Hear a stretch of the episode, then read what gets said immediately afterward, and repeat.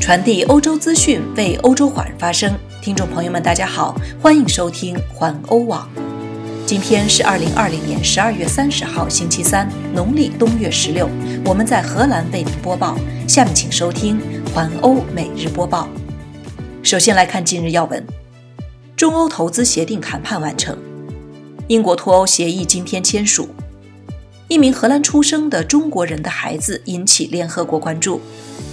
中国武汉年初感染人数可能为公开数据的十倍。克罗地亚地震，挪威山体滑坡。世界航空业结束连续二十一年的增长。英国感染人数急剧上升。英国批准牛津疫苗。德国有一千一百多例新增死亡。新冠病毒的英国变体也出现在美国。下面请收听详细新闻。首先来关注。中欧投资协定谈判完成。国家主席习近平十二月三十日晚在北京同德国总理默克尔、法国总统马克龙、欧洲理事会主席米歇尔、欧盟委员会主席冯德莱恩举行视频会晤。中欧领导人共同宣布如期完成中欧投资协定谈判。再来关注英国脱欧。英国脱欧协议今天签署。英国和欧盟今天将签署一份大型的贸易协议，在2021年双方最终分道扬镳前的倒数时刻敲定脱欧协议。欧盟执行委员会主席冯德莱恩和欧洲理事会主席米歇尔在格林威治时间上午八点三十分签署协议。接着，文件将由英国皇家空军空运到伦敦，交由英国首相约翰逊签名。之后，英国国会将展开辩论，希望在十二月三十一日期限前清除障碍。再来关注一名在荷兰出生的中国人的孩子引起联合国关注。一名在荷兰出生、母亲为中国人的孩子的国籍问题引起联合国关注。联合国人权委员会裁决，荷兰必须帮助这名在荷兰乌特勒支出生的丹尼获得国籍。荷兰通过将其注册为未知国籍的孩子，侵犯了这名乌特勒支出生的男孩的权利。该裁决要求丹尼必须注册为无国籍或荷兰籍。该男孩于2010年在乌特勒支出生，是一名来自中国的21岁母亲的儿子。其母亲从中国偷渡到荷兰后，15岁就被迫卖淫，在2008年设法逃脱后，向警方报案，诉说了发生了什么事。由于丹尼的母亲在中国被父母遗弃，因此他没有中国国籍，因而也无法证明儿子拥有哪个国家的国籍。联合国委员会报告说，丹尼是以未知国籍在该市注册的，而该女子也无法证明丹尼无国籍。但是，荷兰法律对将某人的身份从未知国籍更改为无国籍有一定的要求。据联合国人权委员会称。如果丹尼被归类为无国籍，他将享有国籍保护的权利。再来关注，中国武汉今年年初感染人数可能为公开数据的十倍。中国疾病控制与预防中心本周一公布的一项研究显示，今年年初武汉市新冠疫情感染规模可能是公开数据的近十倍，达到四十八万人。这项研究是根据四月份对三万四千多人的血清调查得出的结论。调查显示，约百分之四点四的人被检测出有新冠病毒抗体，即表明他们曾被感染过。世卫组织调查团即将前往中国，就新冠疫情进行溯源调查。再来关注克罗地亚地震，挪威山体滑坡。继克罗地亚昨天发生地震之后，挪威也发生了山体滑坡。在挪威南部阿斯卡发生了山体滑坡，已有约两百人撤离，至少有十人受伤，可能还会有人失踪。滑坡发生在今天凌晨四点左右。根据警方的说法，破坏严重，房屋被毁，出现了一个类似火山口的窟窿。当地出动了五十辆救护车运送伤者，还有一支带着三十二条搜救犬的队伍搜寻受害者。昨天，克罗地亚发生地震，当地媒体报道至少一人死亡，多人受伤，建筑物也倒塌。意大利、塞尔维亚、波斯尼亚和黑塞哥维那等地也感受到了地震。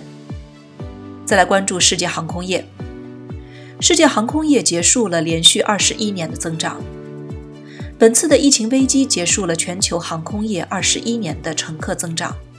根据收集和分析航空数据的调查公司 Cirium 的数据，今年全球客运量估计比去年下降了百分之六十七。Cirium 说，流量恢复到一九九九年的水平。为了遏制新冠病毒而实行的旅行限制和封锁，航空公司将航班减少了百分之四十九。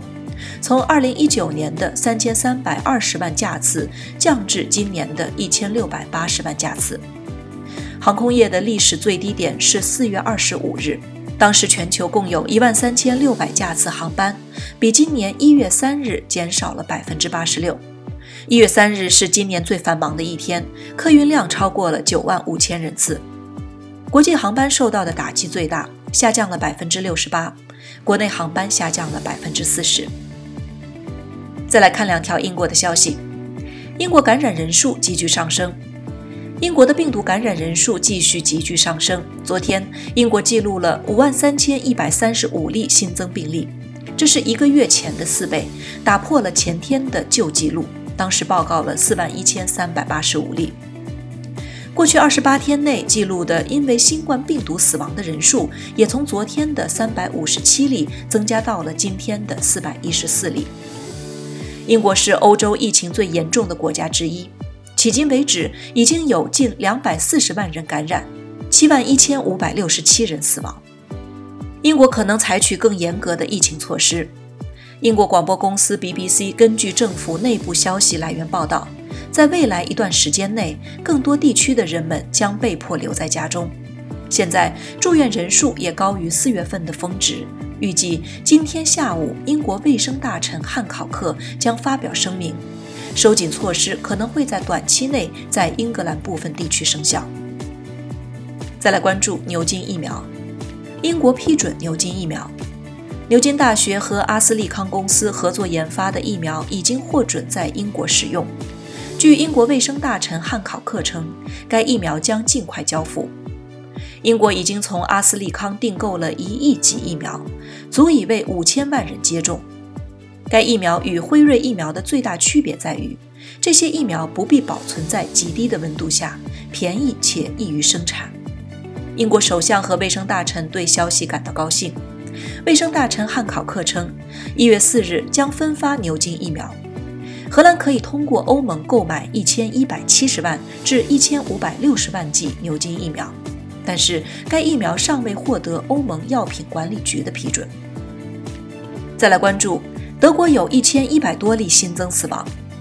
据德国罗伯特科赫研究所报道，在过去的一天中，德国共诊断出两万两千四百五十九例新增感染，总数达到一百六十八万例。在德国，该病造成的死亡人数上升了一千一百二十九例，达到了三万两千一百零七例。德国公共卫生部长斯潘认为，不可能在一月十日之后放宽措施。至于措施在一月十日之后是什么样的，取决于联邦政府。最后再来关注英国变体，新冠病毒的英国变体也出现在美国。据了解，这是这种病毒变体首次出现在美国，发生在科罗拉多州。在科罗拉多州，该病毒似乎更具传染性，在一名二十九岁的男子身上发现。该男子最近没有出过门。据当局称，这名男子已经在丹佛东南部的埃尔伯特县被隔离。该州正在调查这种英国变体的其他潜在感染。通过来源和接触联系方式的调查，当局正在设法找出该变体在科罗拉多州的扩散程度。科罗拉多州州长波利斯说。关于这种新的变体，目前尚无很多了解，但英国的科学家警告世界，这种变体有更强的传染性。以上就是今天的环欧每日播报，我是陈旭，感谢您每天关注环欧网为您带来的最新资讯，明天见。